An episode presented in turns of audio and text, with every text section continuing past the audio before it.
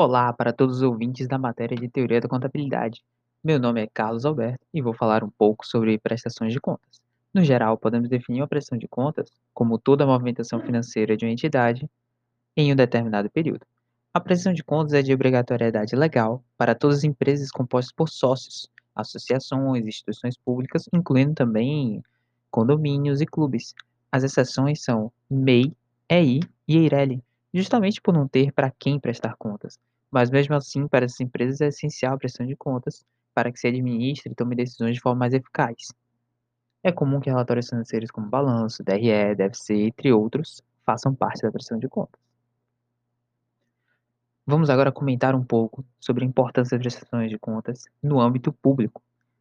Com a Lei Complementar número 101 de 2000, Lei da Responsabilidade Fiscal, que estabelece um limite de gastos com pessoal para a União, estados e municípios. Essa lei tem como objetivo incentivar os gestores mais controle dos gastos e a diversificação dos investimentos.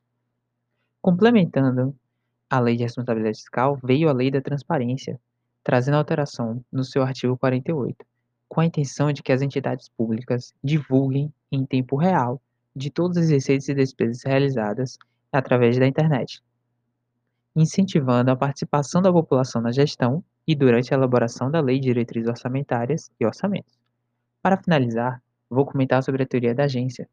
Ela aborda a questão de conflito entre principal e agente. Ela tem como foco principal a centralização da gestão para evitar conflitos e otimizar os resultados da empresa. Sua aplicação ao setor público diz respeito ao governo e à população.